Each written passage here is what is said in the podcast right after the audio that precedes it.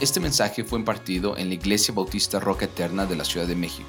Para más información visita nuestro sitio de internet rocaeternamexico.com o en Facebook Roca Eterna México. Esperamos que este mensaje sea de bendición a tu vida.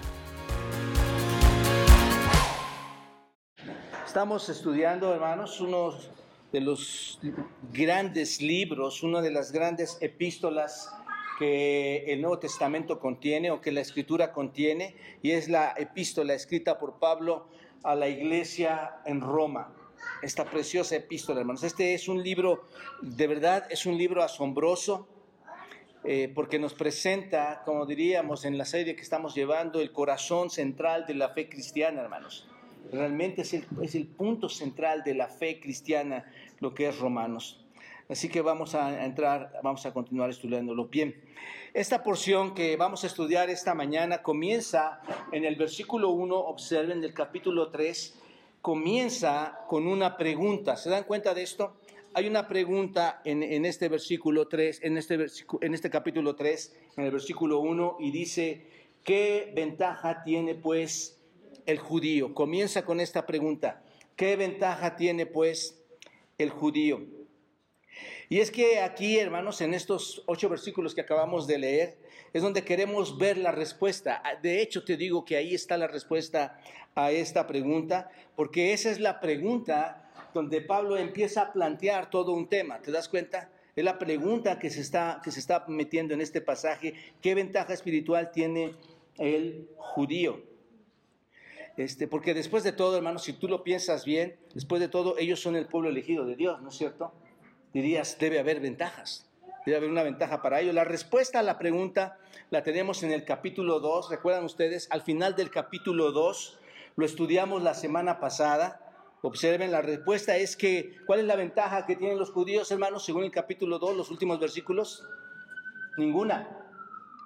No hay ninguna ventaja espiritual, no hay en absoluto ventaja para el judío. El solo hecho, hermanos, de ser judío y, ser miembro del pueblo escogido de Dios no es una ventaja para estos judíos. Necesariamente no es esa ventaja la que tiene. Observen, versículo 29 del capítulo 2 dice, sino que es judío el que lo es. Ahí está, es muy, es muy claro, hermanos. ¿Es judío quién, hermanos? El que lo es en dónde? En el interior y la circuncisión es la del corazón en espíritu y no en letra. Entonces, ¿están de acuerdo, hermanos? No hay, ventaja en ese sentido. Entonces, ese es el mensaje de Pablo, ¿no es cierto? El ser descendiente de la simiente de Abraham, tener el legado de, haberles otorgado la ley al pueblo de Israel, tener el signo, ¿cuál es esta marca? El signo de la circuncisión, este pacto, hermanos, este, la marca del judío, todas estas cosas no traen salvación, ¿no es, ¿no es cierto? No los excluye espiritualmente de la condenación a, estos, a estas personas. De hecho, hermanos, debido a que se les dio el privilegio de ser o tener tanto para ellos, de, haber recibido tanto de Dios, si se niegan a hacer todo esto, aplicarlo a su vida de forma personal eh, y, reflejarlo en, su interior, si se niegan a hacerlo, hermanos, en más que tener una ventaja, van a tener una desventaja porque han recibido demasiado, ¿no es cierto? Porque a quien se le da mucho, ¿qué se le va a demandar, hermanos? Mucho, ¿no es cierto? Entonces, pero recapitulando, Pablo ha condenado al pagano, capítulo 1, ya lo vimos, ha condenado al moralista, al que se siente espiritual, capítulo 2, y en el final del capítulo 2 ha, hablado también al judío, ha condenado al judío en ese sentido, y ha puesto por debajo de todo, ha eliminado, ha destruido todas aquellas cosas que le traen seguridad a los hombres. Así que ha trabajado y decíamos, ¿quién está exento de todo esto? Ningún hombre. ¿Quién, tiene, quién puede tener la seguridad? Absolutamente nadie. ¿Se dan cuenta? Bueno, después de que todas estas seguridades, Pablo les ha hablado de ellas y les ha dicho que no sirven, Pablo sabe que estos judíos o que el judío va a ser algunas preguntas, que el judío va a empezar a cuestionar lo que Pablo está diciendo. Y, tiene sentido, ¿no, hermanos? Cuando alguien te cuestiona, cuando alguien, cuando alguien te dice que no es, no es seguro lo que tú estás haciendo, ¿qué, ¿qué es lo que tú haces? Cuestionas, ¿no? Refutas. Y es lo que es lo que está pasando aquí. Va a recibir ciertos cuestionamientos y sus cuestionamientos van a ser muy fuertes. Y, la persona judía que esté leyendo esta carta aquí en, Romanos, este, que, o que escucha el mensaje, va a decir, a ver Pablo, si esto es cierto que tú has estado mencionando, si es cierto lo que tú has estado escribiendo acerca de que no significa nada de que seamos hijos de Abraham, no significa nada que nosotros hayamos recibido la ley de parte de Dios, no significa nada de que el hecho de que tengamos el pacto en la circuncisión no, nos dé nada. Entonces, ¿de qué ellos van a decir? Entonces, ¿cuál es la ventaja? ¿De qué sirve ser judíos? Eso es lo que van a estar cuestionándole a, a Pablo. Básicamente, ¿sabes lo que el judío va a decir, hermano? El judío va a decir, Pablo, cuando tú dices todas estas cosas, lo único que está sucediendo es que estás atacando a Dios.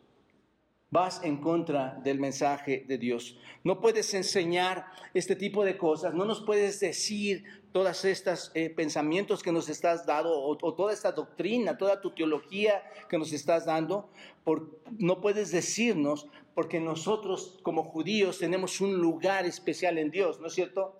Es lo que van a decir. Es como si alguien te dijera a ti, tú eres cristiano, pero no eres cristiano por esto. Y tú vas a decir, no, yo soy cristiano, yo, soy especial. Vas a, refutar seguramente. Entonces, a causa de esto, hermanos, acusan a Pablo de atacar a Dios. Saben, mis amados hermanos y amigos, Pablo fue acusado de verdad muy constantemente y, obviamente falsamente fue acusado de pervertir la escritura, de torcer la, escritura, de, torcer el Antiguo Testamento, de, torcer la ley, de torcer la doctrina, la doctrina de la ley. Es más, fue acusado de ir contra las tradiciones judías. Recuerden que Pablo estaba en eso, pero después él, va contra todas estas tradiciones judías, porque el mensaje de Pablo, hermanos, ¿por qué digo que atacaba a los judíos de esa manera? Porque el mensaje de Pablo, ¿cuál era? ¿Anunciar a quién? A nuestro Señor Jesucristo. Ese era el mensaje ahora, ¿no es cierto? Su mensaje fue anunciar el nuevo pacto. Ahora ya era diferente para Pablo. Fue anunciar la gracia de Dios, ¿no es cierto? Él les anunciaba que las ceremonias que ellos tenían era el fin de esos rituales, era el fin de todas esas ceremonias y era él también anunciaba que las cosas eran en el corazón, en lo interno y no en la carne. ¿Te das cuenta? Y lo hemos estado viendo esto. Constantemente entonces Pablo estaba atacando toda tradición judía. Entonces, estos hombres repetidamente lo acusaron de ser un mentiroso, lo acusaron de ser un hereje al, apóstol Pablo, de pervertir, de torcer la palabra. Hechos 21, vayan todos a Hechos 21, versículo 21-28. Observen cómo, cómo, cómo, cómo acusan a Pablo de todo esto que les estoy diciendo. Hechos 21, el versículo 28 dice, varones, dando, dando voces, obviamente voces rebeldes, dando voces, varones israelitas, ayudad. Están hablando a los israelitas, ayúdennos, dice. Este es el hombre, ¿cuál hombre? Pablo, este es el hombre que por todas partes enseña a todos contra quién? Contra el pueblo judío. Va contra el pueblo judío, enseña también contra la ley y contra este lugar. Y además de esto, ha metido a griegos en el templo y ha profanado este santo lugar. Ahora, hermanos, en este pasaje, ¿de qué están acusando a Pablo, hermanos? Hay tres cosas, si lo lees bien, hay tres cosas de lo que le están acusando. Habla en contra de quién? Del pueblo. Habla en contra de qué más? De la ley. Y habla en contra de qué? Del lugar santo. Esto es el templo en Jerusalén. Está hablando de esto. Y en cierto sentido, Pablo lo hizo o no, hermanos. ¿Sí? Pablo lo hizo porque Pablo dijo que no era suficiente ser qué? Judío físicamente. Está hablando contra el pueblo. También les dijo que no era suficiente qué? Guardar la ley, tener la ley en sus manos. ¿No es cierto? Y también en un sentido, ese lugar eh, ya no es de hecho un lugar santo. Así que el mensaje de Pablo al judío en Romanos capítulo 2, versículos 17 al 29, como hemos estado estudiando, obviamente, ¿qué hacía que sintieran los judíos? Porque ahora ya entendemos Romanos 2. ¿Qué sentían los judíos, hermanos? ¿Sentían bonito escuchar esto? No, se enojaban, se enfurecían, ¿no es cierto? Porque se les acababa de decir que, que su judaísmo, que sus tradiciones, que, que su observancia de la ley, que su circuncisión no los iba a eximir del infierno, no los iba a eximir de la salvación. ¿Te das cuenta? Entonces esto está fuerte para ellos. Entonces, ¿cómo van a reaccionar, hermanos? Duro, van a reaccionar muy duro. Ahora bien, quizá tú vas a estar diciendo, ¿qué tiene que ver esto con nosotros? Si esto afecta a quiénes, hermanos? A los judíos. ¿Qué tiene que ver esto? Si esto, es, esto habla de los judíos. Bueno, es verdad, hermanos, que cuando, nosotros leemos este texto, y se los vine diciendo la semana pasada, habla desde el capítulo 2 a los judíos y sigue hablando en el capítulo 2 a los judíos y en el tercero habla a, los judíos. ¿De qué, ¿De qué sirve este texto? Es verdad, hermanos, trata específicamente el texto, en el contexto histórico está hablando a los judíos, es un texto histórico, realmente es para ellos. Sin embargo, hermanos, puede aplicar a nosotros hoy en día por ese paralelo que podemos ver de las personas religiosas de hoy. ¿No es cierto? ¿Hay personas religiosas hoy, hermanos? Eh, eh, probablemente en esta iglesia y en muchas más iglesias. Yo te diría que hay muchas iglesias que pudieran, y fuera de las iglesias, personas que se sienten religiosas, que piensan que por su religión van a ser salvos. ¿Estás de acuerdo? Muchos piensan que por su religión van a ser salvos, aunque no sean judíos, aunque no sean judíos. Hay muchas personas hoy en día que creen que esta religión les va a salvar. Creen que porque se sientan en la iglesia o porque son bautizados o porque han hecho buenas obras o han venido de una cuna cristiana o, tienen una herencia eh, religiosa, esto los va a salvar. Y esto es un error, hermanos. ¿No es cierto? Esto no los va a salvar. Esto es un error garrafal que los va a llevar a la perdición, hermanos. Así que eso es precisamente lo que tenemos en los versículos 1 al 8. ¿Se dan cuenta? Y lo podemos ir en paralelo aplicando a nosotros. Básicamente, Pablo va a dar tres reacciones que los judíos van a manifestar en cuanto a lo que Pablo acaba de ha, hablado y qué bueno que tú ya tienes. Y si no lo tienes, vea los videos y escucha lo que hemos estado predicando. Va a haber reacciones a lo que Pablo ha estado diciendo. Así que esta mañana veremos esa oposición, veremos la oposición, los cuestionamientos de los judíos en cuanto a lo que Pablo ha dicho acerca de ellos. La primera refutación, hermanos, está el versículo 1 y 2.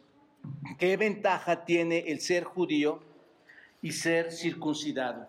Dicen los judíos, ¿qué ventaja tiene? ¿Qué ventaja hay en que, yo, en que sea judío? Versículo 1, observa. ¿Qué ventaja tiene ser, qué hermanos?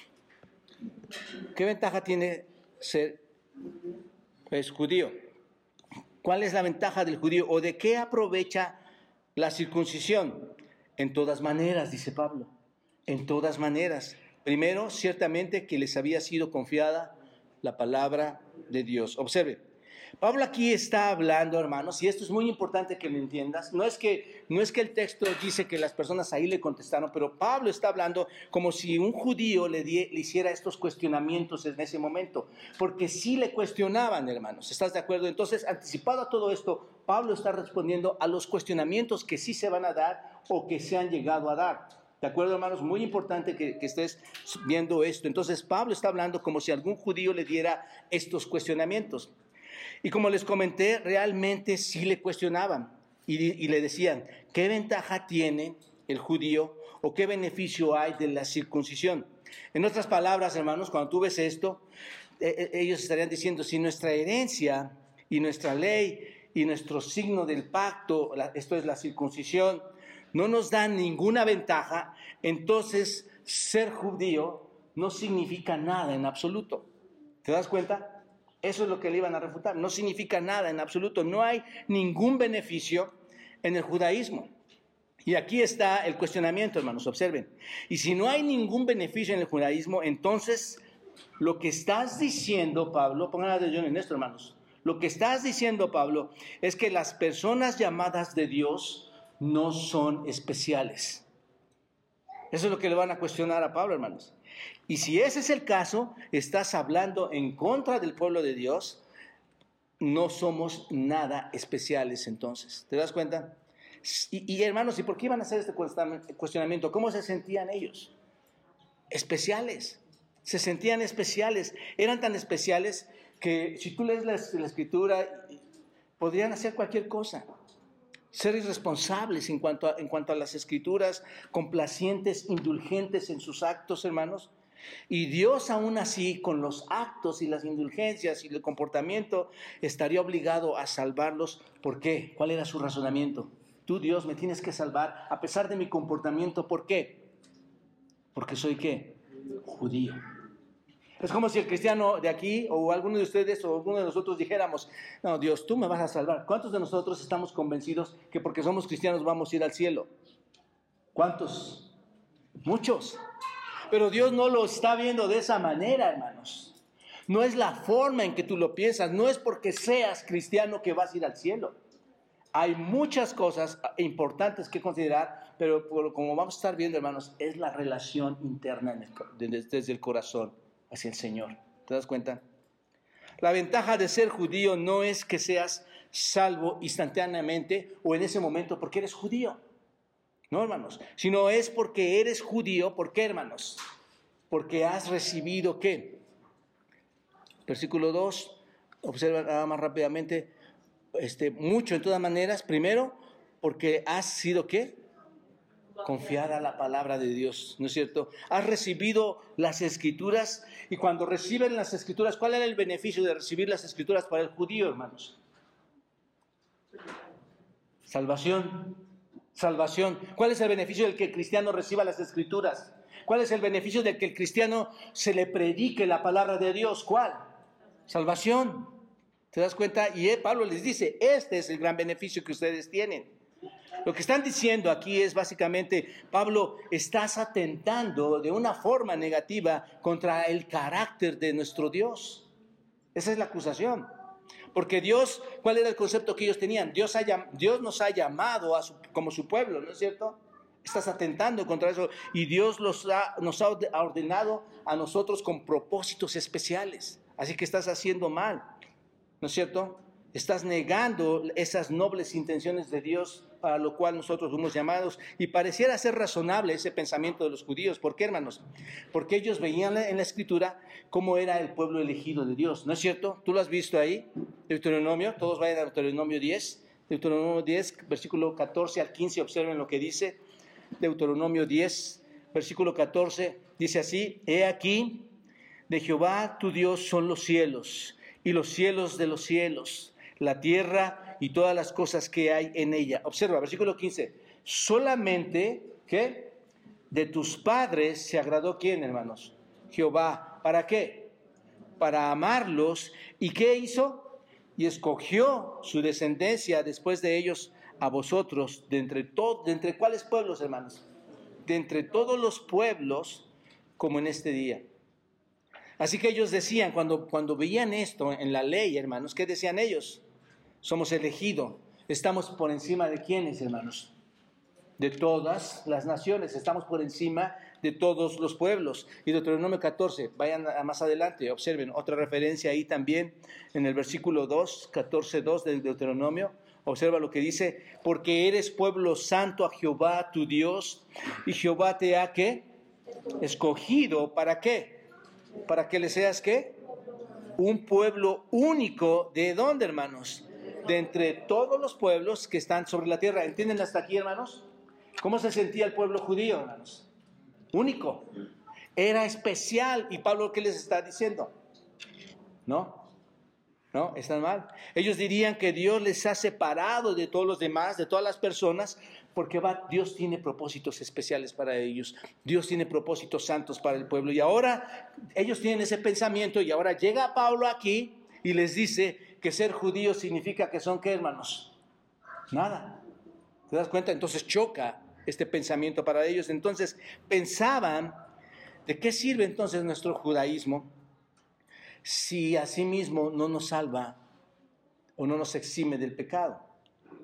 No nos salva de la condenación, no ofrece ninguna ventaja y no, y no nos, ser judíos no me ofrece ninguna ventaja entonces contra los paganos que no son judíos a los cuales, por cierto, había cierto desprecio. ¿No es cierto? Y si se dan cuenta, hermanos, la razón por, la que hacen esta pregunta, versículo 1, la razón por la que hacen esta pregunta es porque creían que su identidad nacional, esto es, su identidad de ser hebreos, judíos, israelitas, les marcaba para qué, hermanos? Para salvación. Ese es el pensamiento. Hermanos, yo creo que hoy en día no está muy lejano a eso de la, iglesia cristiana. El decir soy cristiano no te exime de la condenación, hermanos. ¿De acuerdo? Pero observen, observen la respuesta, hermanos, que da Pablo en el versículo 2. ¿Cuál es la ventaja de ser judío? Y da la respuesta, aquí está, hermano. Versículo 2. Mucho en todas maneras. Mucho en todas maneras. O mucho en todos los sentidos. Hay muchas ventajas para los judíos, hermanos.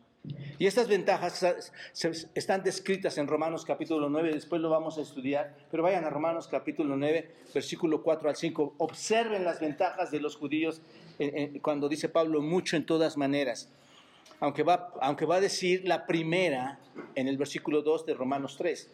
Romanos 9 nos dice o describe las ventajas, versículo 4 dice que son israelitas de los cuales son qué hermanos? La adopción, ¿qué más? la gloria, ¿qué más? El pacto, ¿qué más? La promulgación de la ley, ¿qué más? El culto, ¿qué más? Las promesas de quienes son quienes, las promesas de quienes son quienes, los patriarcas y de los cuales según la carne vino quién, hermanos? Cristo. ¿No es cierto que tienen mucho eh, eh, que Dios les ha dado, hermanos? El cual es Dios sobre todas las cosas, bendito por los siglos. Amén. Observen cuántas ventajas hay. Pablo les dice, ustedes han sido los que son qué? Adoptados. ¿Adoptados como, hermanos? Como el pueblo especial de Dios. Les ha dicho también, han recibido la gloria. Esto está haciendo referencia, hermanos, al cuidado de Dios cuando los guiaba de día y cuando los guiaba de, de noche. La gloria de Dios en medio de todos ellos. ¿Se dan cuenta? Ustedes han recibido los pactos. ¿Cuáles pactos, hermanos? Pacto abrámico, el pacto eh, noético, el pacto mosaico, ¿no es cierto? el pacto davídico, ¿no es cierto? Todos estos pactos se les ha dado, dice también que se les dio la ley. Impresionante, hermanos. Han dado culto, han dado servicio a Dios a través de sacerdotes, a través de sus profetas, han dado un servicio a Dios, han recibido algo especial, ¿qué? Las promesas, las promesas como pueblo de Dios. Los padres, estos son los patriarcas, Abraham, Isaac, Jacob, eh, José, hermanos, son de ellos. Y no solo eso, el Cristo también es suyo.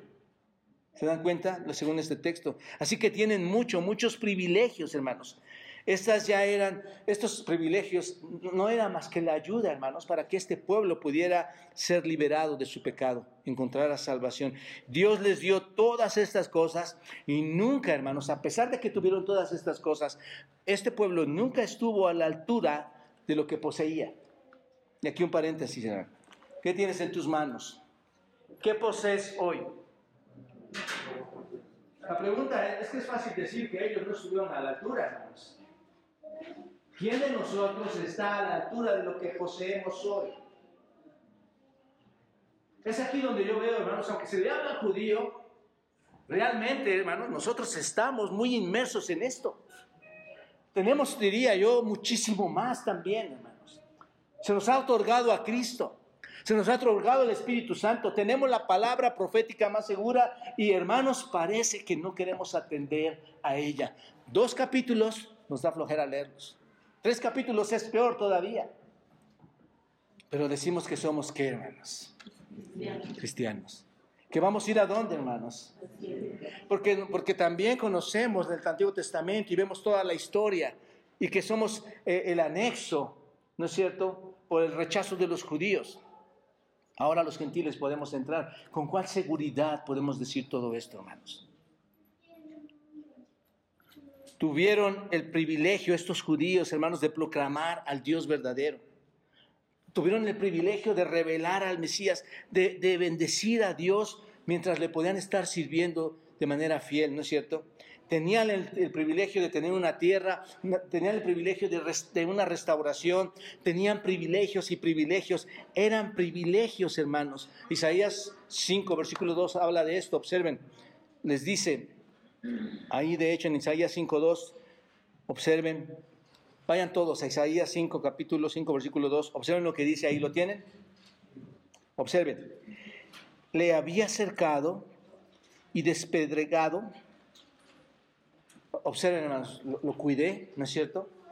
Como si fuera una viña, lo cuido, lo cerco. ¿Y qué hizo? lo limpió, ¿no es cierto? Lo despedregó y planté vides escogidas. ¿Quiénes son estas vides escogidas, hermanos?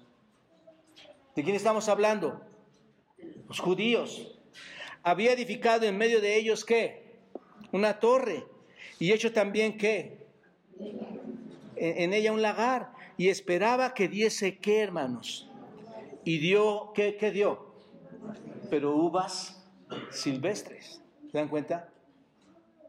Cuando, cuando tú eres cristiano, lo que Dios espera de ti, hermanos, es santidad. Lo que Dios espera de ti es obediencia.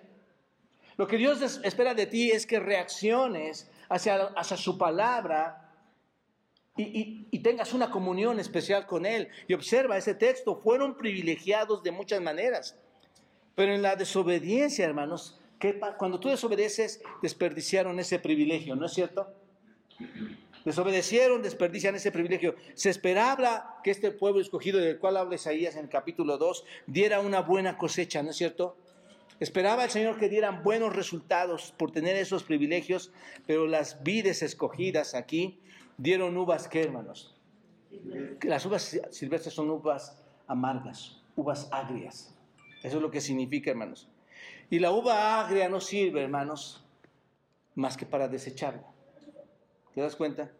Esto no está tan lejos de la iglesia de hoy, hermanos. Te pregunto, ¿la iglesia de hoy tiene grandes privilegios? Sí. Pero, ¿sabes qué pasa? La iglesia de hoy no, compromete su corazón al Señor Jesucristo.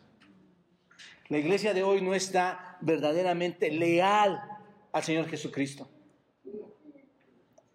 yo decía, hablaba con mi esposa y, platicábamos acerca de la muerte y, esto, hermanos, es tremendo, porque un día, mañana, probablemente algunos de nosotros, un mes, un año, un día estaremos así, hermanos, frente al Señor, ya sea para bien o para mal.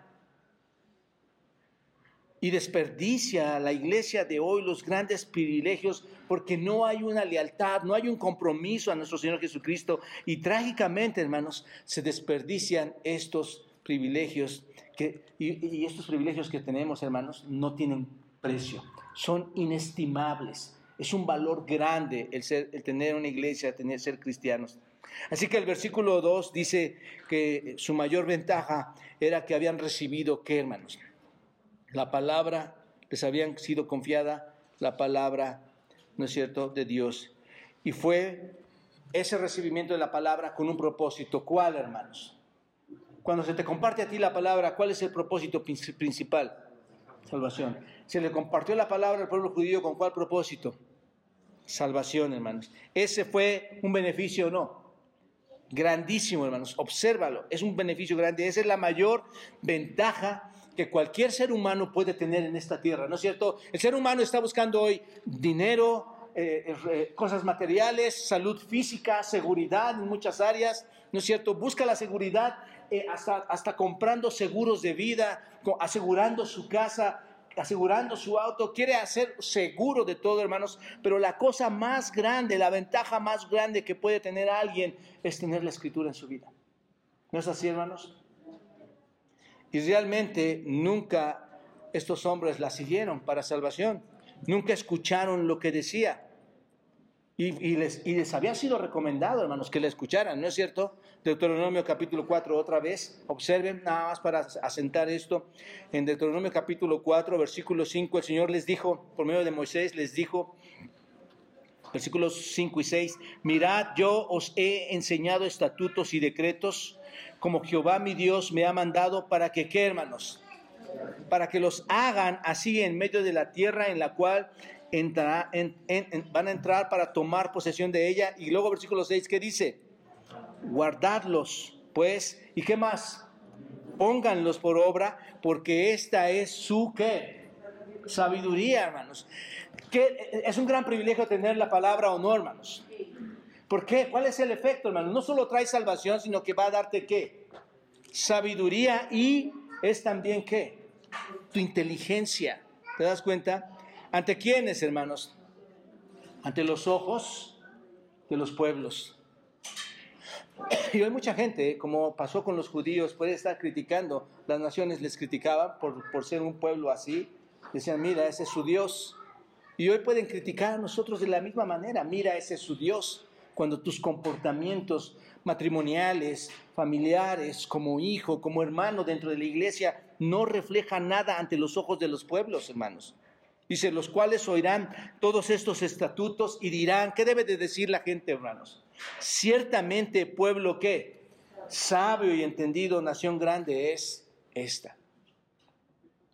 Les dice, tienen todos los estatutos, tienen todos los mandamientos y los juicios. ¿Qué deben hacer? Consérvenlos, pónganlos por obra. Dios les dio su palabra, hermanos, pero ¿qué pasó con ellos? No la escucharon, no la escucharon. ¿Qué les decía, hermanos? Eh, lo que les decía, no escucharon esta palabra. Vayan a Marcos capítulo 12, Marcos capítulo 12, versículo 24. Observen, hermanos. Marcos 12, 24. No quiero entrar al detalle de esto, pero observen el Señor Jesucristo respondiéndoles sobre cómo era el casamiento en la resurrección. ¿Recuerdan este pasaje? Le preguntan, Señor, ¿cómo, cómo es que se van a dar en matrimonio después de la resurrección? Entonces, respondiendo Jesús les dijo, observen, les pregunta, ¿no erráis por esto porque ignoráis las escrituras y el poder de Dios? ¿No están ustedes equivocados porque ustedes no conocen las escrituras. Hermanos, quien no conoce las escrituras, ¿cuán ignorante puede ser en toda área de la vida? Mucho, mucho. Porque cuando resuciten de los muertos, ¿qué va a pasar, hermanos? No habrá matrimonios. Ni se casarán, ni se darán en casamiento, sino que serán como los ángeles que están en los cielos. Bueno, es un tema aparte, pero es como un punto, hermanos. Observa, no leían la escritura no entendían la escritura. El mismo Señor Jesucristo les dijo, el Señor les dice, ustedes ignoran las escrituras. La gran ventaja del judío era tener que, hermanos, la ley de Dios. ¿Y qué hacían con la ley de Dios? La ignoraban. La gran ventaja del cristiano, ¿cuál es hoy en día, hermanos? Leer la escritura, tener la escritura. ¿Y qué hace el cristiano hoy en día, hermanos? Seamos honestos. ¿Cuánto lees la Biblia? Estamos en un programa, hermanos, intenso, te diría yo, semanal de leer la escritura. Probablemente es más fácil que si yo te hago una invitación a mi casa o, a tu, o me autoinvito a tu casa, ¿no? Nada más prepara algo rico para comer. Lo más probable es que me digas que sí, que invertamos ese tiempo. Pero qué difícil, hermanos, es ignorar la escritura. Decir, bueno, qué fácil es ignorar la escritura, qué difícil es ponerla al tanto y empezar a leerla, continuar leyéndola, continuar leyéndola. Por cierto, hermanos, ya han estado leyendo capítulos, libros cortos. Vamos a empezar el próximo lunes con un libro completo. Y ahí, hermanos, la responsabilidad va a ser de cada uno de nosotros. Ojalá que estén entendiendo este pasaje, hermanos. La importancia de decirse cristianos, pero ignorar lo más importante, la ley de Dios. Así que el Señor les dice, ignora las escrituras, este, tener esta ventaja de tener la ley, eh, la cual, hermanos, no se molestaron en entenderla y probablemente tampoco, no solo no la entendieron, tampoco la leyeron. ¿No es cierto? Así que la ley de Dios les fue dada para qué? Para guiarlos para salvación. Y para todas las salvaciones, para todas las bendiciones que acompaña esta salvación, hermanos, porque no solamente se detiene ahí, hay demasiadas, demasiadas ventajas. Entonces, quisiera puntualizar algo aquí, hermanos, que Pablo no estaba atacando al pueblo judío, si se dan cuenta, él no está en contra del pueblo judío, era un judío, él no está atacando al pueblo judío, no, no, no está tratando de denigrar la importancia, la cualidad de, de, ser judío. No está diciendo que haya algo menos, al contrario, ¿qué les está diciendo? Hay algo más, ¿no es cierto? Hay algo que es especial. El lugar especial del pueblo de Dios, hermanos, no es que están exentos del juicio, sino más bien cuál era, hermanos, que tienen que la palabra y que esta palabra les iba a servir para guiarlos a la salvación. Esa es la ventaja. ¿Se dan cuenta? Esa es la ventaja, para hacerlos a los hombres sabios para la salvación. Y es lo mismo para nosotros, hermanos. El salmista en el Salmo 19, 7 dice, la ley de Jehová es perfecta, ¿que qué? Que convierte el alma. Es importante entonces la escritura, hermanos, Para nosotros podemos decir también que esta es la única ventaja para la iglesia de hoy, ¿no es cierto? Este, de hoy en día. La ventaja de estar en la iglesia, hermanos, no es que si estás aquí en la iglesia eres salvo. No, no, esa no es la ventaja. La iglesia católica, hermanos, no sé si ustedes recuerdan, eso es lo que promueve, ¿no? La iglesia católica eh, promueve o ha tratado de enseñar, y por, por años atrás, hermanos, por siglos atrás, que eres salvo por la iglesia, ¿no es cierto? Pero ese no es el caso. La fe, hermanos, según Romanos 10, versículo 17, la fe viene por qué, hermanos? Por oír. Y el oír por la ventaja. ¿Cuál ventaja? De tener la escritura.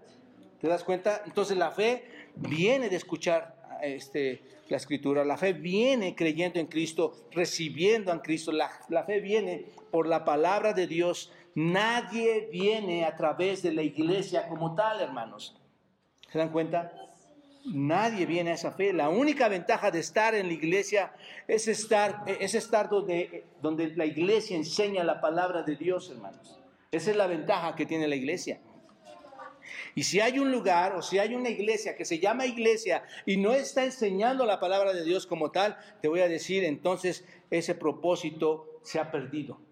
Porque es el propósito de la iglesia, hermanos, proclamar la palabra de Dios. ¿Te das cuenta? Bueno, diría yo, ¿de qué sirve ser cristiano? ¿De qué sirve ser cristiano, hermanos? Mucho, ¿no es cierto? Mucho. Si lo empezamos a hacer un paralelo, ¿de qué sirve ser cristiano? Mucho. Tienes que la palabra de Dios, pero no sirve cuando qué, hermano? Cuando no la obedeces. Ya lo tienen, hermanos. Ahí está. Ya, ya lo tienen ustedes. No sirve cuando no lo obedeces.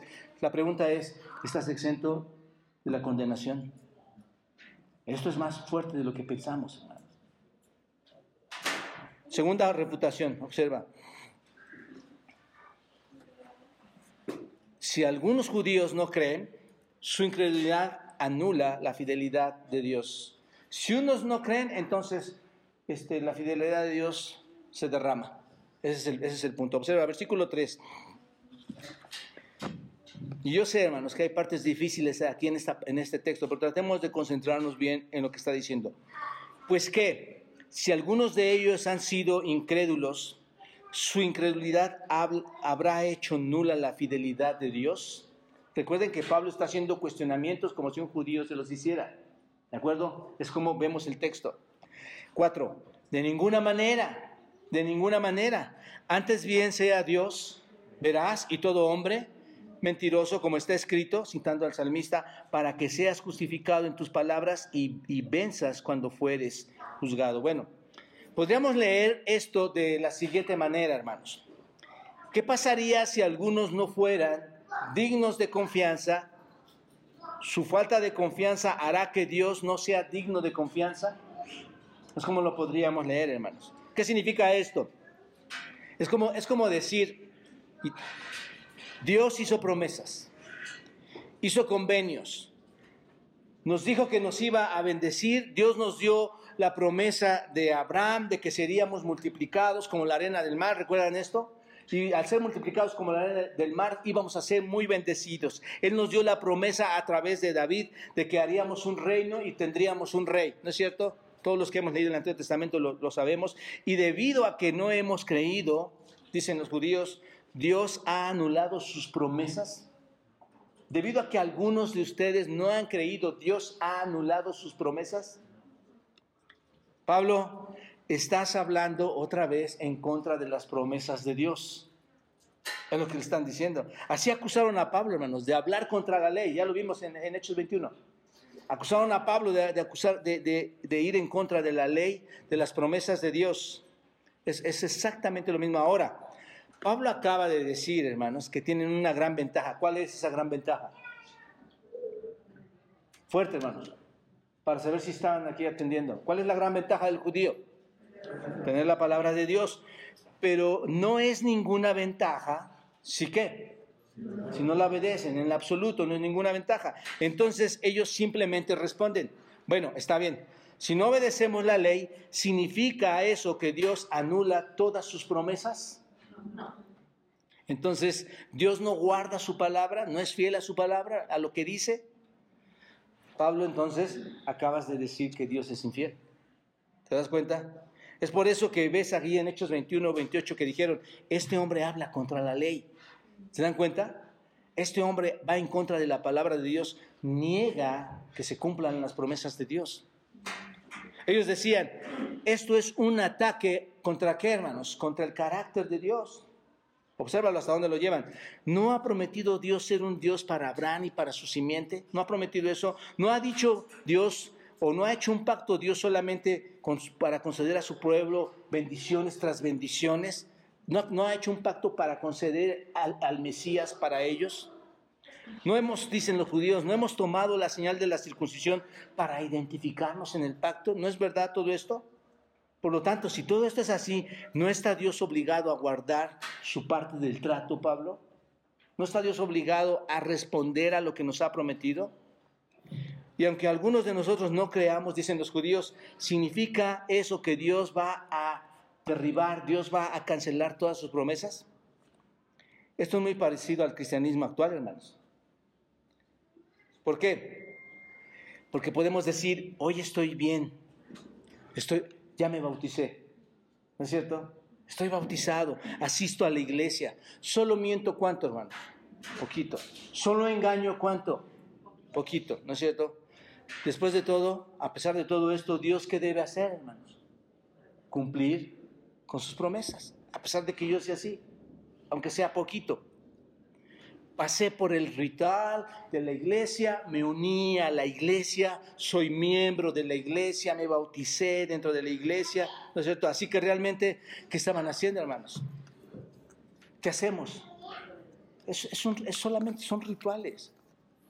Y, y, los judíos estaban haciendo esto con Pablo, estaban acusando al Pablo, hermanos, de atacar las promesas de Dios. Por lo tanto, estaban atacando, estaba Pablo atacando la fidelidad de Dios, estaba atacando el carácter de Dios, hermanos. Pero observen la respuesta en el versículo 4. ¿Qué les dice Pablo? Versículo 4, observen. ¿Qué les dice, hermanos?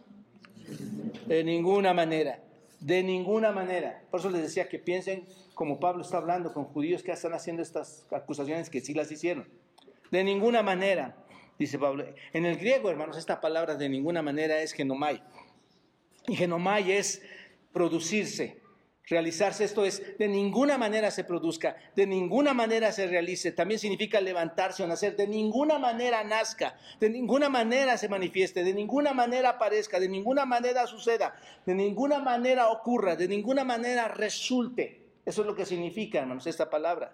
Es como decir, no, no, Dios no lo quiera, que nunca sea, no puede suceder, es imposible, es imposible que Dios sea infiel, hermanos. Imposible. Él es fiel. Por eso dice Pablo, de ninguna manera. Esta es fuerte, esta, esta frase, hermanos. Es como decir, Dios no lo quiera. Esto es imposible. Incluso, hermanos, si cada hombre del mundo, cada iglesia, cada persona, todas las personas del mundo hablaran en contra de Dios, Dios seguiría siendo verdadero o no, hermanos. ¿Sí? Dios no sería nunca un mentiroso, hermanos. Y luego, ¿qué hace? Cita el Salmo 51, donde David dijo que Dios es justificado con sus dichos y cuando alguien trata de juzgar a Dios, él siempre, ¿qué va a hacer, hermanos? Va a resultar vencedor cuando alguien lo trata de criticar.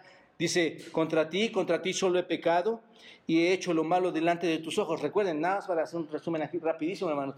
Recuerden, David pecó, contra Dios en, la manera de, de este, adulterio con Betsabé.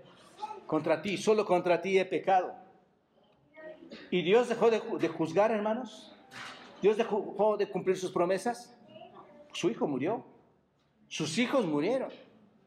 Entonces observa y dice, entonces David está recalcando esto y por eso Pablo lo pone ahí. David recalca, no va a pasar, en Dios no va a cambiar nada de ninguna manera para que seas reconocido justo en tu palabra. Cuando Dios dice, cuando Dios dice voy a juzgar, lo va a hacer, hermanos. Cuando Dios dice voy a amar, lo va a hacer. Cuando Dios dice voy a destruir, lo va a hacer. Para que seas reconocido justo en tu palabra y tenido por puro en tu juicio. Yo declaro y mis juicios se van a ejecutar. ¿No es cierto?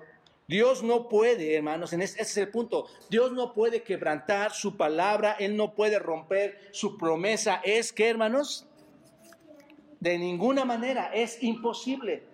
¿Te das cuenta? La incredulidad de algunos, o algunos que dicen, o, que tienen incredulidad en cuanto a Dios, no anula, hermanos, la fidelidad de Dios. Imposible. Si cada persona del mundo dijera que Dios no es verdadero, ¿Él va a seguir siendo verdadero, hermanos? Sí.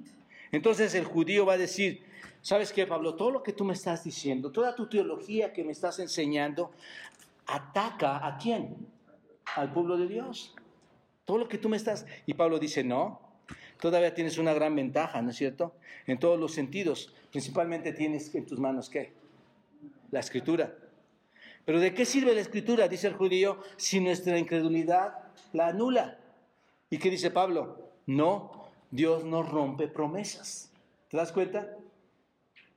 Él va a cumplir todas las promesas como lo ha hecho en el pasado, también lo va a hacer en el futuro. Hermanos, si ha prometido que, que, un día Israel va a ser el Israel amado y va a ser salvo, ¿qué va a pasar, hermanos? Va a ser salvo. Si Él ha prometido que Cristo va a regresar, Cristo va a regresar. ¿No es cierto? Entonces, un día Israel va a ser salvo, hermanos. Y la tercera refutación, observen, versículos 5 al 8, la enseñanza de Pablo atenta contra la pureza y la santidad de Dios. Observa. Versículo 5. Y si nuestra injusticia hace resaltar la justicia de Dios, ¿qué diremos? ¿Será injusto Dios que da castigo? Hablo como hombre, en ninguna manera. Otra vez, ahí está, Genomai. De otro modo, ¿cómo juzgaría Dios al mundo? Pero si por mi mentira la verdad de Dios abundó para su gloria, ¿por qué aún soy juzgado como pecador? ¿Y por qué no decir, como se nos calumnia y como algunos cuya condenación es justa afirman de nosotros que nosotros decimos hagamos males para que vengan bienes? Bueno, es un texto un poco complicado, hermanos. Escuchen esto. La cuestión es que la enseñanza de Pablo para ellos atentaba contra la pureza y la santidad de Dios. El argumento aquí básicamente, hermanos, va a ser el siguiente.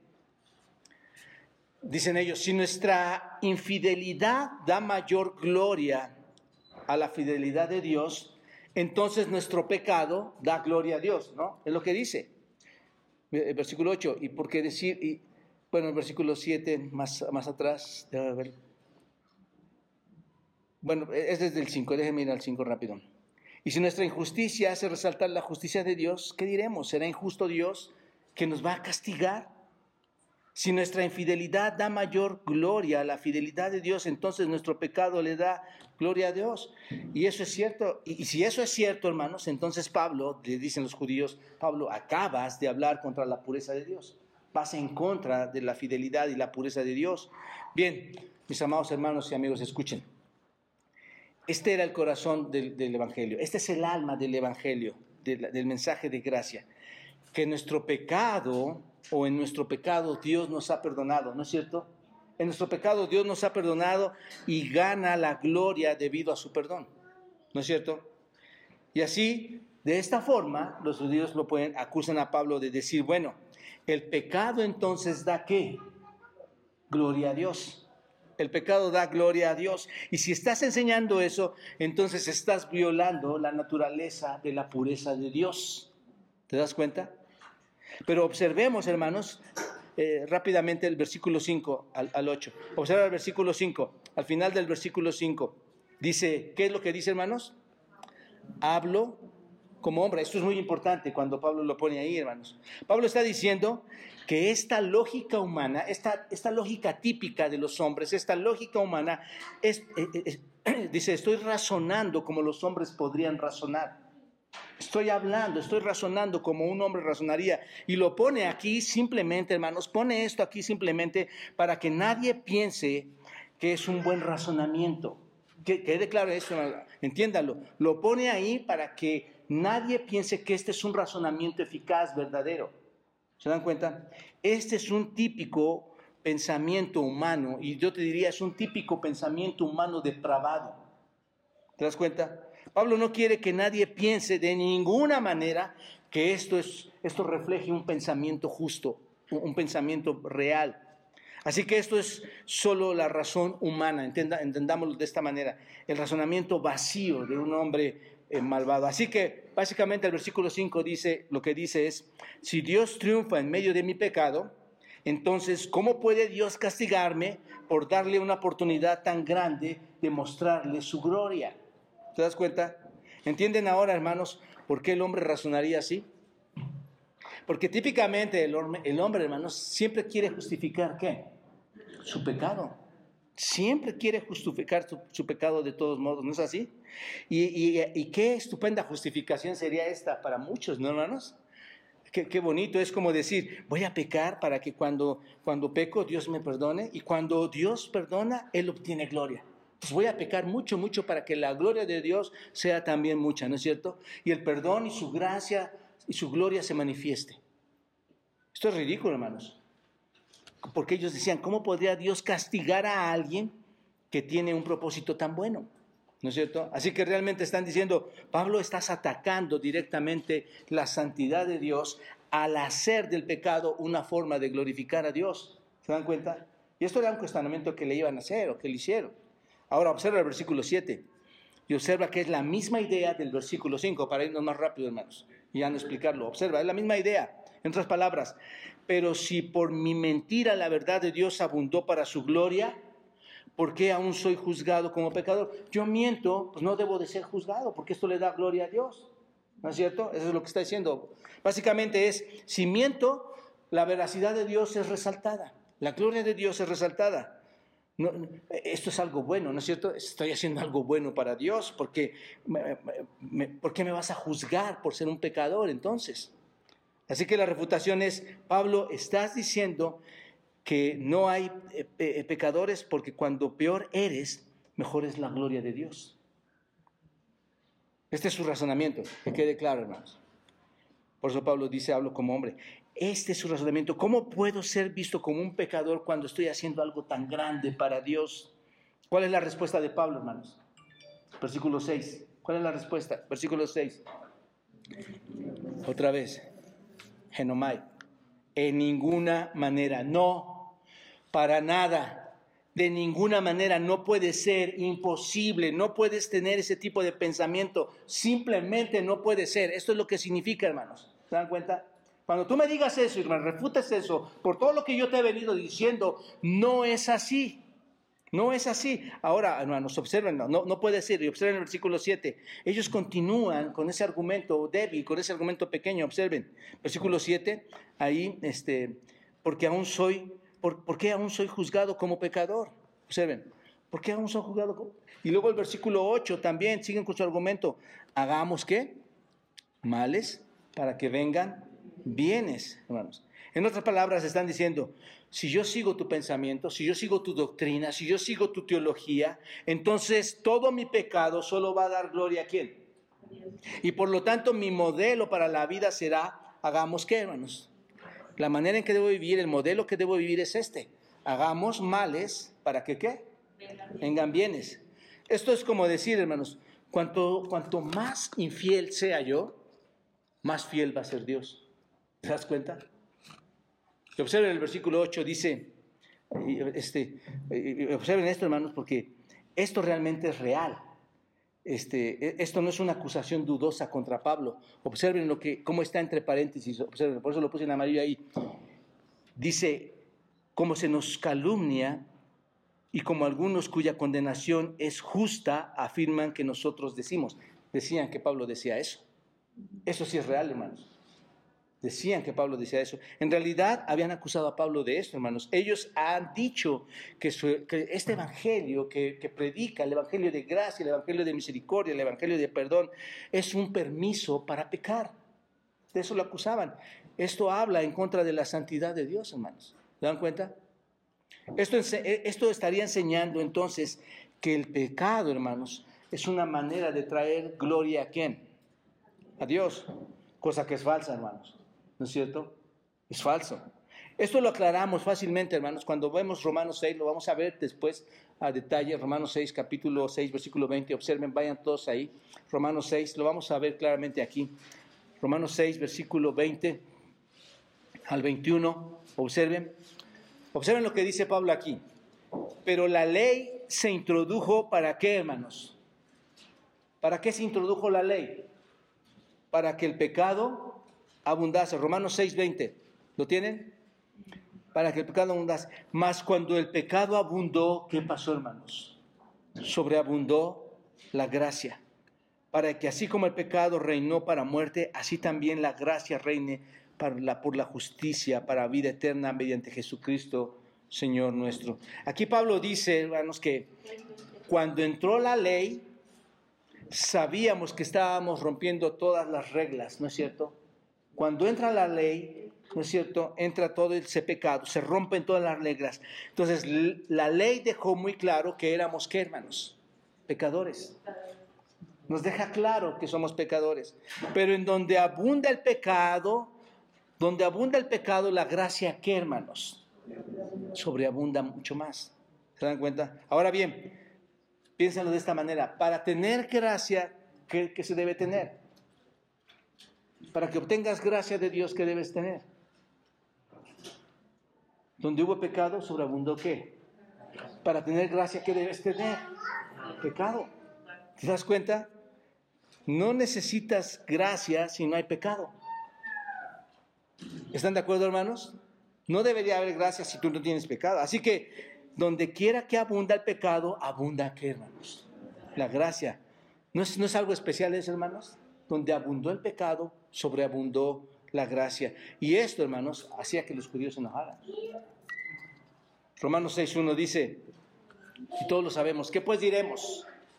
¿Perseveraremos en el pecado para que la gracia abunde? ¿Qué dice, hermanos? Genomai, en ninguna manera, porque los que hemos muerto al pecado, ¿qué dice? ¿Cómo viviremos aún en él? No, Dios no lo quiera, dice Pablo, no puede suceder, nunca sucederá. ¿Cuál debe ser nuestra respuesta, hermanos? No, no, no, no, no puede suceder, nunca sucederá, porque nosotros estamos muertos a qué? Al pecado. Ahí está la respuesta a esa refutación. Nosotros estamos muertos al pecado, ¿cómo viviremos aún en él? El punto es este, hermanos, la impiedad no se puede convertir en una virtud del cristiano, ni, mucho menos en una virtud del judío, hermanos. Y eso es exactamente de lo que acusan a Pablo que está haciendo. El punto es este, cuando te conviertes en cristiano, eso no te da permiso de pecar. Cuando te conviertes en cristiano, este, no es que te liberas y puedes pecar, y, puedes ser perdonado. Cuando eres cristiano, estás más bien bajo el señorío de nuestro Señor Jesucristo. Estás bajo la obediencia de Cristo y tu deseo es solamente, por encima de todas las cosas, tu deseo es obedecer la palabra y obedecer a nuestro Señor. ¿No es cierto? El verdadero cristiano está buscando eso. Y finalmente, hermanos, de, nuevo vayan al versículo 6. ¿Cómo juzgará Dios al mundo? Versículo 6. Dice, en ninguna manera. De otro modo, ¿cómo juzgará Dios al mundo, hermanos? Si todo pecado glorificara realmente a Dios, entonces no habría nada que Dios pudiera juzgar, ¿no es cierto? Así que Pablo está diciendo que eso no puede ser, no puede ser porque eso haría que Dios no fuera Dios. Porque Dios es el juez, hermanos. Y si no hay nada que juzgar, entonces Dios no es Dios y no tiene nada que hacer en, este, en esto. Pero observa el versículo 8, ¿qué dice? ¿Cómo, ¿Cómo es que sí Dios es el juez? Observa el versículo 8 que dice, cuya condenación es que, hermanos? Cuya condenación es justa. Hay algunas personas que merecen ser juzgados. ¿Quiénes, hermanos?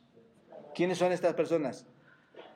Son las personas que hacen iniquidad, que hacen mal. Pablo ha dado sus argumentos y él no habla en contra del pueblo, hermanos, de judío. Tiene una gran ventaja. ¿Cuál es la ventaja? La ley. No habla en contra de las promesas de Dios, no habla en contra de la, de la fidelidad de Dios, no está hablando en contra de la pureza y santidad de Dios. Así que él no está hablando contra Dios, hermanos. Él está poniendo claramente las cosas en cuanto a lo que realmente es una ventaja para quien cree en Dios. El pueblo de Dios tiene una gran ventaja. ¿Cuál es, hermanos? tiene las escrituras. Tenemos las escrituras. La palabra profética más segura. Los judíos la tenían, ¿la aprovecharon? No. Yo espero que tú eh, eh, entiendas esto y juntos entendamos esto, hermanos. Tenemos la palabra. Leímos, leímos tercera carta de Juan, segunda carta de Juan. Hermanos, versos tan pequeños, pero tan profundos, ¿no es cierto? Qué precioso es que alguien diga, sé que te conduces en la verdad. Sé que, que todos te ven actuar sobre la verdad. ¡Wow! Eso es impresionante, hermanos. Concluyo con esto, hermanos. ¿Cómo? Esto es interesante, hermanos. ¿Cómo vemos esto, hermanos? ¿Lo ves como un ataque de Pablo hacia Dios? No. En realidad dice que el pueblo judío ha tenido una gran ventaja, han tenido la palabra de Dios. Y pensemos, hermanos, en eso, incluso ahora en la iglesia. Muchas personas se sientan en la iglesia, llegan a la iglesia, piensan que la iglesia los va a salvar, pero ¿lo va a hacer, hermanos? No. Todas sus ceremonias religiosas, todas sus costumbres, todas sus tradiciones no van a sumar nada para salvarte si no está en dónde, hermanos, en el corazón, en lo interno. Simplemente hará más severa tu condena, ¿no es cierto? Entre más conoces, más, más se te va a reclamar. Y va a ser más severa porque sabías mucho y no respondiste personalmente a esto. Entendías la palabra, la tenías y no, y no respondiste a esto. Y hermanos, haciendo el paralelo de los judíos a la iglesia, ¿significa que no hay privilegios para la iglesia, hermanos? ¿Qué piensas? No, para nada. Hay un privilegio. ¿Y cuál es ese privilegio, hermanos? Escuchar la palabra de Dios. Qué gran privilegio, hermanos. ¿Sabes por qué oramos todo el grupo allá afuera y luego todos los varones? ¿Sabes por qué oramos, hermanos? Por el deseo de escuchar la palabra de Dios correctamente. Porque su espíritu nos guíe cada mañana correctamente. ¿No es cierto? Así que, hermanos, tenemos el gran privilegio. Dios no va a quebrantar su palabra, hermanos. Dios no va a romper sus promesas. Él será justificado en todo lo que Él dice, en todo lo que Él haga. Él va a triunfar porque, hermanos, Él es Dios. Y nosotros, como el pueblo judío, poseemos la palabra de Dios ahora y tenemos un compromiso especial para ponerla por obra, hermanos. Así que nuestro mensaje a la gente de hoy es simplemente este, hermanos debemos conocer a Dios íntimamente. Debemos acercarnos a Dios de forma íntima, personalmente a través de Cristo, hermanos. Y, no, es, no, en no en lo que hace una persona, no en lo que hace una familia, sino en tu propio corazón. Tú no puedes evaluar el cristianismo por personas que no creen o que fallan. El cristianismo es individual. Tu cita con el Señor es individual. Así que si dependes de algo, si dependes de cualquier otra cosa en donde estás sosteniendo que eres cristiano, te suplico, amado hermano, amigo, que lo quites, que se derribe de tu vida todo aquello que te hace pensar que eres cristiano. Y que entendamos, hermanos, que si no lo derribas y si Cristo no es la suficiencia en tu vida y la palabra de Dios no es la suficiencia en tu vida, vas a estar perdido. Tienes perdido todo. Quita todo estorbo que te hace suponer que llegarás a la presencia de Dios y que no atravesarás un juicio. Que tu hombre interior, que existe, hermanos, ¿no es cierto? Que dejes de pensar, es que todavía mi carne reacciona a, a las cosas. No, esa es la falsa doctrina de los hombres, hermanos. Es cierto, que todavía está nuestra carne aquí. Pero el que realmente ha nacido en Cristo, las cosas viejas pasaron, todas son hechas nuevas. Y el verdadero creyente no vuelve atrás, hermanos. ¿Se dan cuenta? Es falso que te digan que, tú cometiste pecado porque tu hombre antiguo salió a relucir otra vez. La verdad es que no has creído en Cristo. El Espíritu no está en ti. Pablo, antes de entrar, ya está a punto, hermanos, de entrar a las buenas nuevas. Está a punto de hablar cosas maravillosas. ¿Qué pues? ¿Somos nosotros mejores que ellos? En ninguna manera, como está escrito, no hay justo ni uno. Vamos a entrar a todo esto, hermanos. Está a punto a la hora de revelar la grandeza y las buenas noticias, hermanos. Pero qué importante, no sé si te ha parecido hasta hoy, qué importante es saber que probablemente has vivido engañado por años y qué bendición que hoy, antes de partir, tengas la oportunidad de recapacitar y de obedecer lo que Dios nos ha otorgado de manera muy especial, su palabra. Padre, gracias esta mañana por tu palabra nuevamente. Sigue, Señor, obrando en nuestras vidas. Sigue obrando en, en tu espíritu al conocimiento que nos quieres llevar, Señor.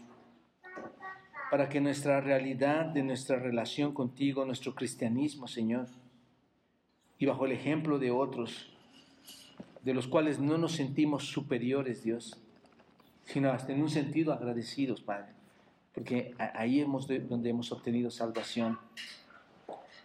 Padre, que, nosotros podamos entender, Señor, nuestra verdadera relación contigo. En Cristo, Señor, deposito a cada familia, a cada hombre, mujer y niño de esta iglesia. Y te suplico, Padre, que al abrir ellos la palabra, tu palabra, Señor, sea un deleite, sea una forma en que tú, Señor, al introducir tu espada en nuestro corazón, podamos, Señor, derramar sinceras lágrimas de arrepentimiento y de ver nuestra maldad, Señor. De tirar todo argumento que no nos ha dejado tener una verdadera relación contigo y que nos ha llevado solo a confusión. Señor, tú, tú ves desde lo interior. Ese es el hombre que quieres que se manifieste. Vides perfectas, Señor, uvas perfectas. No, no, no un fruto amargo, Señor, que no sirve, que solo puede ser desechado. Tu propósito, Dios, es que vivamos vidas obedientes, fieles y santas a ti. Ayúdanos en esto, Dios, y nosotros tenemos que poner la parte que nos corresponde estando firmes, Señor, mientras estamos en este mundo. Bendita sea tu palabra, Dios, que la tenemos en nuestros hogares, en nuestros corazones. Y ahora no, solo ayúdanos a leerla, a observarla, sino también a aplicarla, Señor. Que esa examinación de tu voz produzca cambios en nuestro interior, Señor. Obra en esta iglesia, Señor.